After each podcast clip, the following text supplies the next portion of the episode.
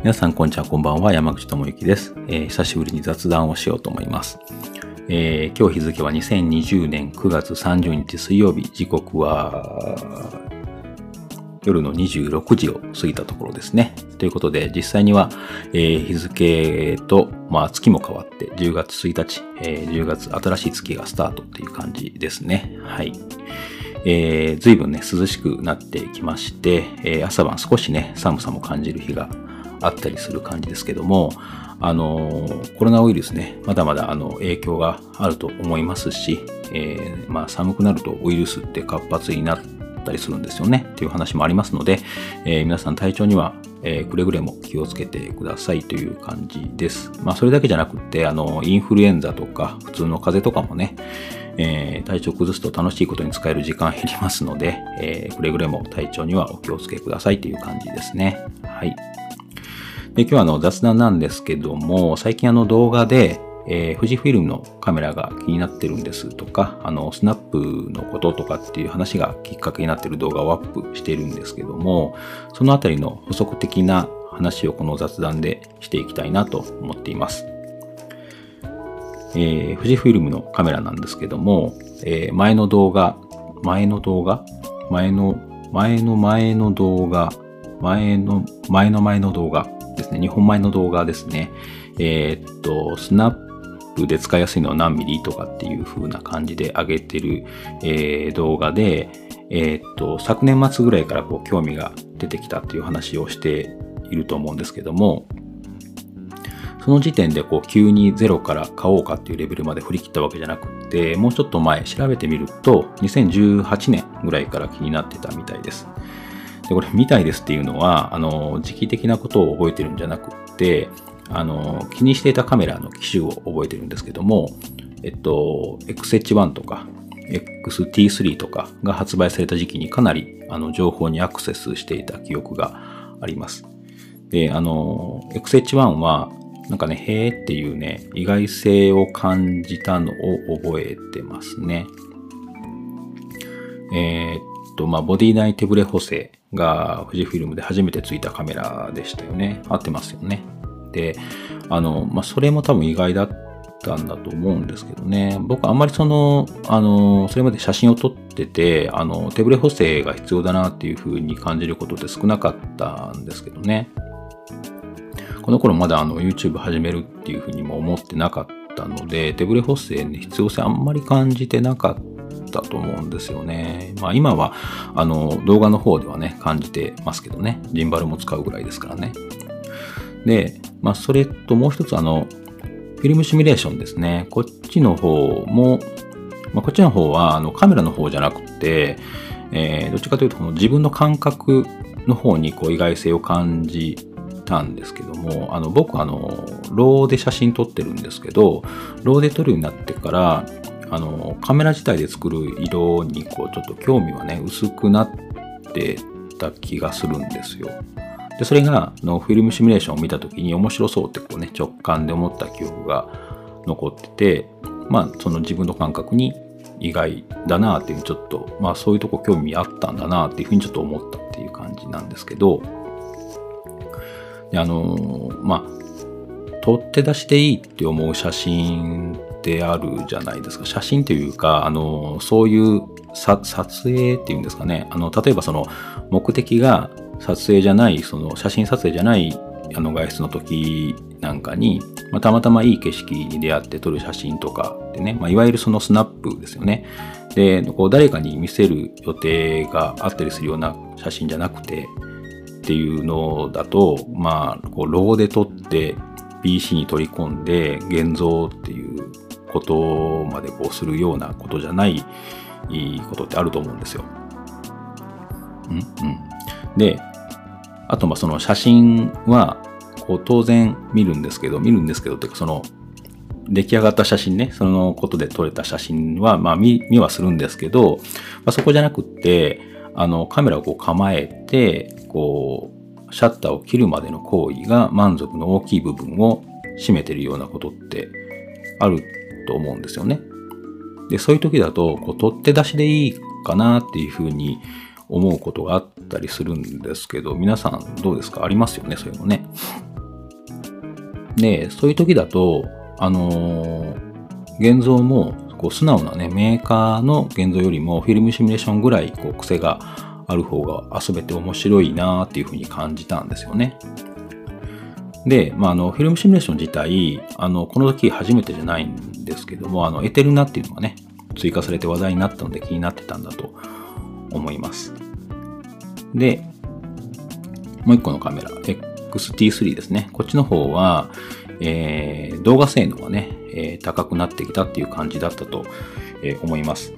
で、印象としては、あの、全体的にこうバランスよく業界的なこうハイスペックのね、競争に完全にこう付き合わないような感じで、ちゃんとね、富士フィルムの、えー、キャラクターをこう損なわないような感じでスペックアップをしてきたなっていうふうに感じたカメラだったと思います。で、あの、当然、XT3 自体にも興味はあったんですけども、あの、もう一個、こう、これどんな人が使うんだろうっていう興味もあって、あの、いろんな人のね、レビュー動画とかをいろいろ見ていた記憶がありますね。で、これ9月ぐらいなんですよ。2018年の9月ぐらいなんですけど、で、僕 YouTube 始めるのが2018同じ年の11月から徐々に始めていってるんですけど、この9月ぐらいにね、撮った、まあ、ちょっとね、あの、依頼されてこう自分のために撮ったものじゃなくて、依頼されて撮った動画を素材にして、まあ、使っていいですよということになったので、それを素材にして最初ちょっとお試しみたいな動画を作ったのが最初。で、それから徐々に、え、動画、まあ、YouTube を始めていくことになるんですけども、えー、まあ、ちょっと話それましたけど、えっ、と、うん、そう。あの、富士フィルムね、興味は出てたんですけど、この頃ね、その、フルサイズをね、もう買おうっていうか、多分6月ぐらいに買ってるんですよ。今使ってる、あの、EOS の 5D Mark IV ですね。で、えそれまではペンタックスの K3 を使ってて、まあ K3 も APS-C なので、APS-C 使ってて、そこに、えっと、キャノンを買って、新しくそこでもマウントが追加されるわけですよね。で、それにまた富士フィルムっていうね、違うまたマウントっていうのはなかなか、あの、するのはちょっとなかなか難しい。まあ、投資するものが多すぎるので、ちょっとまあそれは、なので後回しになってたっていう感じなんですけども、で、まあ、時間が過ぎて、去年の年末というか、まあ、正確に言うと、X Pro 3が出たタイミングで興味が、えー、再燃したっていう感じですね。あの、フィルムシミュレーションはね、面白そうだなっていうのはそのまま残ってた感じではあるんですけども、あの、今度はそこだけじゃなくて、あの、ファインダーです。えー、ハイブリッドビューファインダーですね。まあ、というか、あの、えっ、ー、と、OVF です。あの、細かく言うと。OVF がね、使えるカメラがいいなっていうふうに思ったんですけどね。まあ、普通に考えると不便なんですよ、OVF って。当然効率を重視すると EVF の方だと思うんですけども、こう今のカメラがね、あの、一眼レフからミラーレスに移行していく感じがここ数年本当にリアルに感じられるようになってきてると思うんです。あの、特にキャノン、ニコンがフルサイズミラーレスに参入してからですね。で、まあ、そこでこう変わってくること、まあいろいろあると思うんですけど、この中でもやっぱりこう撮影している時に一番感じられることっていうのは、ファインダーが OVF から EVF に変わった、変わるところだと思うんですよ。まあいろいろあるとは思うんですけど、なんか写真をこう撮るたびに覗くところなので、ファインダーがあるカメラの場合は。なのでその OVF から EVF に変わっったところが一番こう確認できるところだと思うんですね。で、これまああの感覚の話なので、まあ、うまく説明できるかどうかわかんないんですけど、あの、レンズのね、向こうの景色を撮るのが、ま、写真だとすると、そのための機械がカメラだと思うんですよ。で、あの、なんか EVF ってまだなんかちょっとね、違和感みたいなものがかすかにあったりとかして、こう EVF でね、なんか見てるのが、実像じゃなくって、あの、カメラの中で流れてる動画みたいな感覚 がね、これちょっとかすかにあの、これは多分ね、あの、昔に、あの、思ったのがそのままちょっとかすかに残ってるんだと思うんですけど、で、まあちょっとね、あの、例がね、適当かどうかわからないんですけど、車って今、すごいじゃないですか。あの、いろんな機能がついてると思うんですけど、あとね、その、ね、安全装備とか、そういう機能はいろいろあった方がいいんです。あの、止めるみたいなね。あの、無理、あの、こう余計に動かないように止めてしまうみたいなあの機能っていうのはあった方がいいと思うんですけど、あの走らせる方の機能もね、結構あって、例えばその前の車をね、自動的に追随するような機能とかもいろいろあると思うんですよ。そういう感じでこう、電気的な仕掛けが多くなってると思うんですけども、初めてそういう装備がね、たくさんついてる車に乗った時に思ったのが、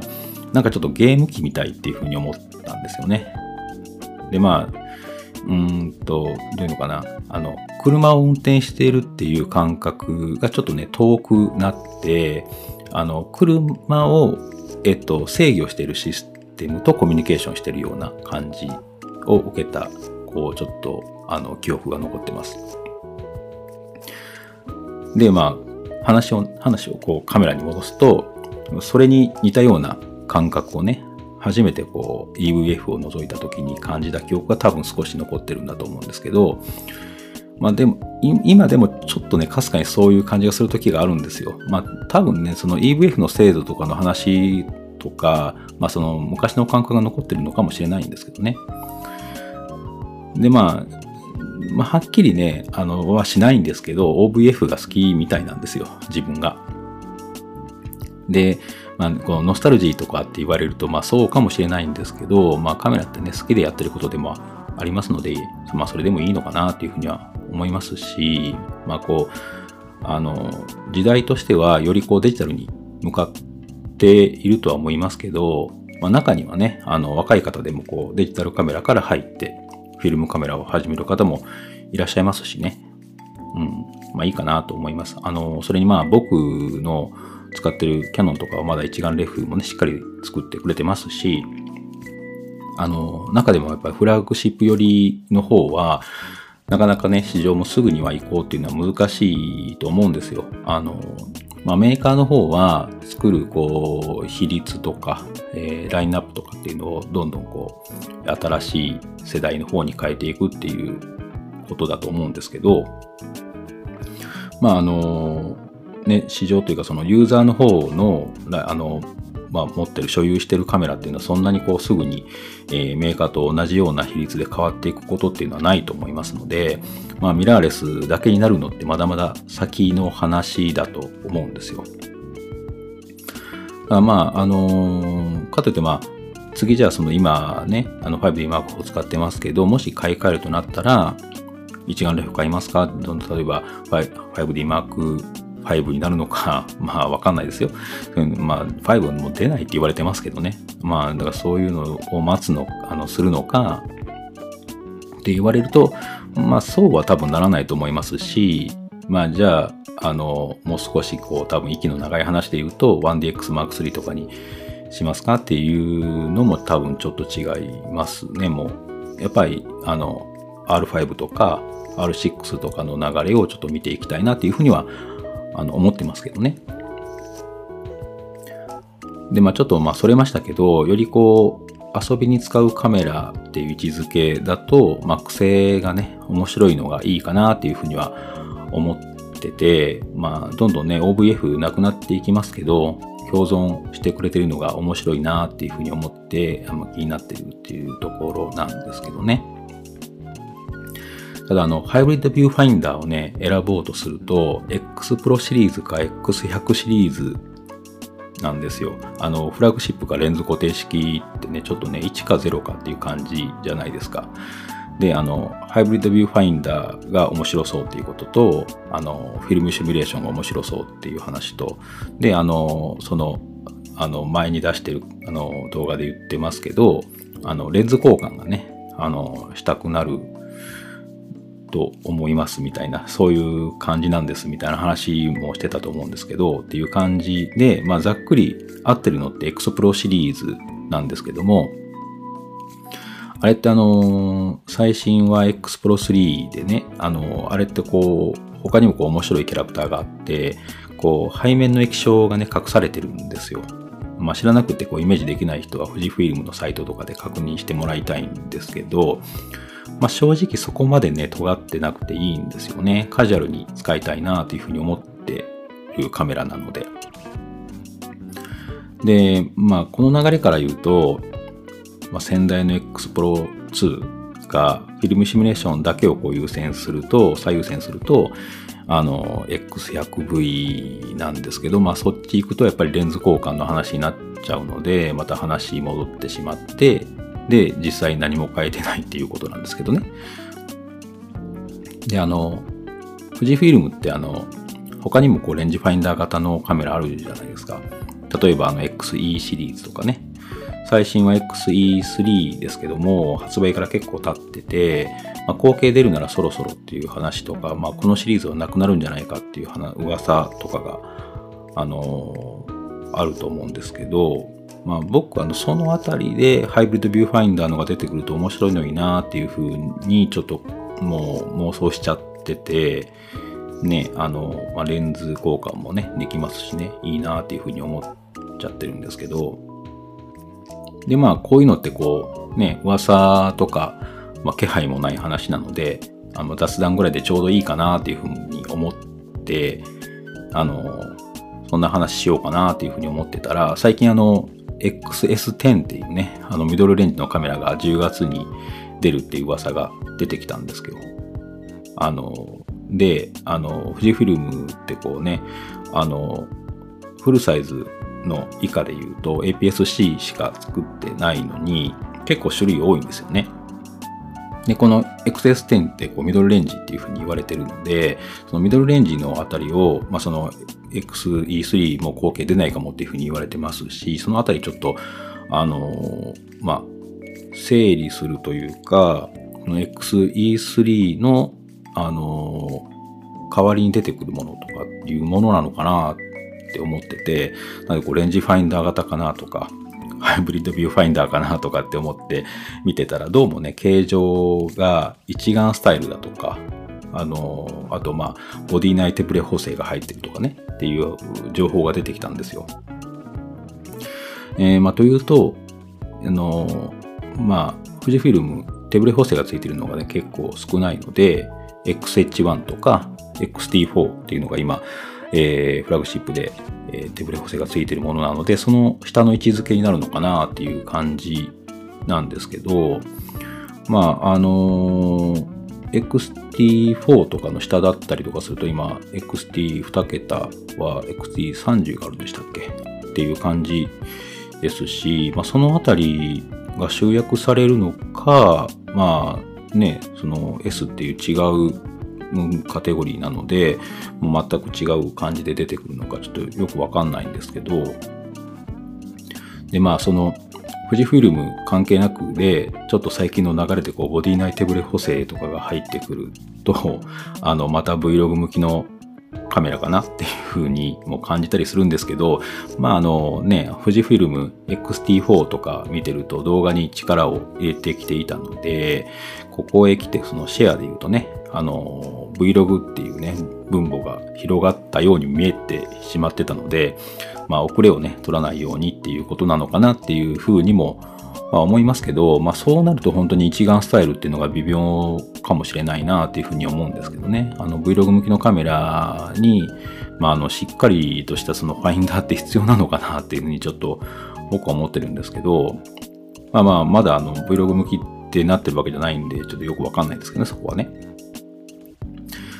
まあ、あの、これもちょっと面白そうなら動画にするかもしれませんけど、まあ、とりあえず、あの、今思ってるのは OVF があって、フィルムシミュレーションが使えるレンジファインダー型の持ち歩きやすいカメラが富士フィルムから出てくるといいのになっていうふうに思ってますっていう、まあ、雑談なんですけどね。これまああの、なのであのスナップ用ってことなんですけど、だからあの正直あの X Pro シリーズだと本当にね、あのそう小さくないので、X100 シリーズがレンズ交換式になってた感じのが出てくるといいなっていう風な感じなんですけど、あの、皆さん、あの、スナップ用にカメラって持ち歩きます？あの、スマホでね、十分っていう人もいらっしゃると思いますけど、あの、カメラをね、持ち歩くことで、ちょっとね、風景の見え方っていうか、見方が変わるような気がするんですよ。あの、カメラをね、始めてから思うことで、あの、それまではね、何とも思わなかったこう場所とかがちょっとね、絵になるなと思ってちょっと好きになったりとか、まあそれまでね、わざわざ行かなかったところに行くようになったりとか、まあ、それってこうスマホを持ってるだけでは、まああんまりそういうことにはならないような気はするんですよね。まあスマホ便利だし、まあ写真もね、今すごい綺麗にあの、撮れるんですけど、まあ、特にね、写真だけを撮るのに持ってるわけね、写真を撮るためだけに持ってるわけじゃないことの方が圧倒的に絶対多いと思いますので、まあ、でしかもこう持ってるのがもう今ね、当たり前っていう感じになってますからね。で、あの、今、あの、僕はあの、スナップ用には、あの、ソニーの α6300 を使ってるんですけど、まあ、特にね、不満はないんですけど、まあ、あの、素直な優等生っていう感じなので、そういう意味では、ちょっとね、面白みは少ないのかなっていうふうに思うことがあって、いろいろね、あの、なんか、なんかでこう癖をつけようと思ってしまってるっていうことはありますけどね。あのまあ、コロナのこともあって、本当はこれ2月ぐらいからその X100V とかも気になってたんで、まあ、借りていろいろ試そうかなっていうふうに思ってたんですけど、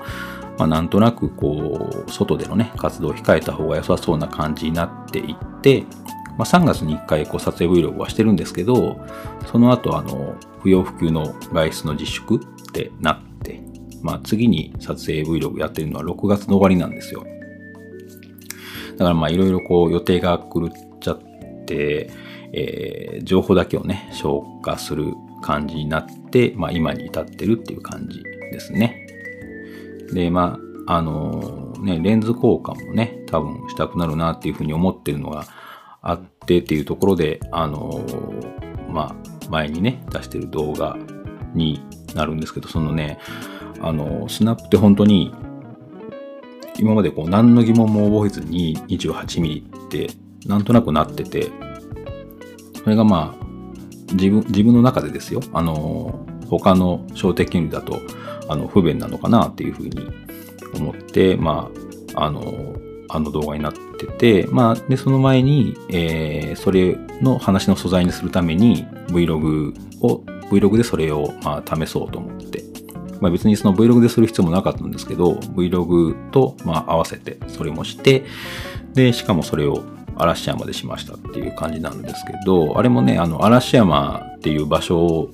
じゃなくてもよかったんですけど、あの、それまでね、こう、人がね、多すぎて京都って。京都に僕住んでるんですけど、あの、撮影の候補地をこう、一番にね、京都ってすることって今まで少なかったんですよ。で、まあ、あの、コロナのこともあって、まあ、今どうなってるのかなっていうのもあってね、ちょっと嵐山にしてみたんですけど、あれあの撮影の当日は朝早かったんで、あの人手はね、少なかったんですけど、前日にちょっとね、人手どんな感じかなと思って下見に行った時には割といらっしゃいましたね。で、まあ、あの、ちょっとね、あの、ポイントポイントには、あの、割とこう人だかりができたりとかすることもしているところもあったりとかしたので、ちょっと Vlog するといろんな声が入りそうだったんで、ちょっとあの、翌朝にした感じなんですけども、で、あの、えっと、先日ね、あの、4連休、あの、9月の終わりの方に4連休、シルバーウィークっていうんですね、あの、ありましたけど、その時にね、結構な人出だったみたいですね。あの、ちょっとあの、ニュースでね、あの、流れてて、たまたま本当にあの、見たのが、えっ、と、嵐山の渡月橋とかで、渡月橋のその、えっ、と、歩道のところね、あの、映ってましたけど、あの、それまでと同じような感じで、こう、人の切れ目がないようなぐらいな感じのこう映像が出てましたね。で、それが、その、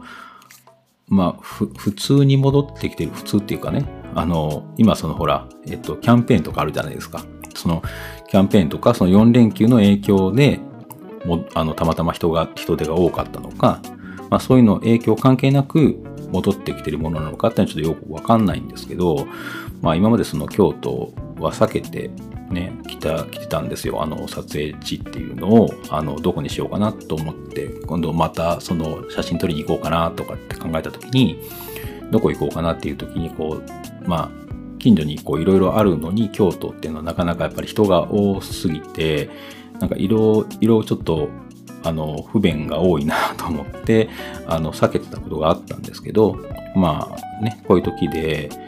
まあ、あの、今ね、京都こんな感じですよっていうことも含めて、もうちょっとあの京都で撮影してみてもいいかなっていうふうにちょっと思ってますけどね。うん。ということで、まあ、あの、富士フィルムのね、カメラの話から始まってましたけど、まあ、それもね、もうちょっと、えー、検討していきたいなっていうふうに思ってますね。まあ、最優先じゃないので、すぐに何かするってことは、まあ、ないとは思いますけどね。はい。えー、という感じで、まあちょっと雑談、まああの前回、前々回に出してる動画あたりの、えっ、ー、とちょっと補足的な話をしてきました、雑談してきました。けども、いかがだったでしょうか。まあ、あのーまあ、通常のね、動画の時にちょっといろいろ喋りすぎるとポイントが散らかりすぎるんで、補足的なことはこういう風な感じで雑談でしてもいいのかなというふうに思って久しぶりに雑談をしてみました。まあ、これからもちょっと思い立ったらする感じかなとは思います。はい。えー、っと、ちょっとね、いつもよりは長めになると思いますので、あの、作業動画とかでね、使ってもらえるとありがたいかなっていう感じですね。はい。えー、ということで、今回はこの辺りで終わりたいと思います。はい、最後までご清聴いただきありがとうございました。山口智之でした。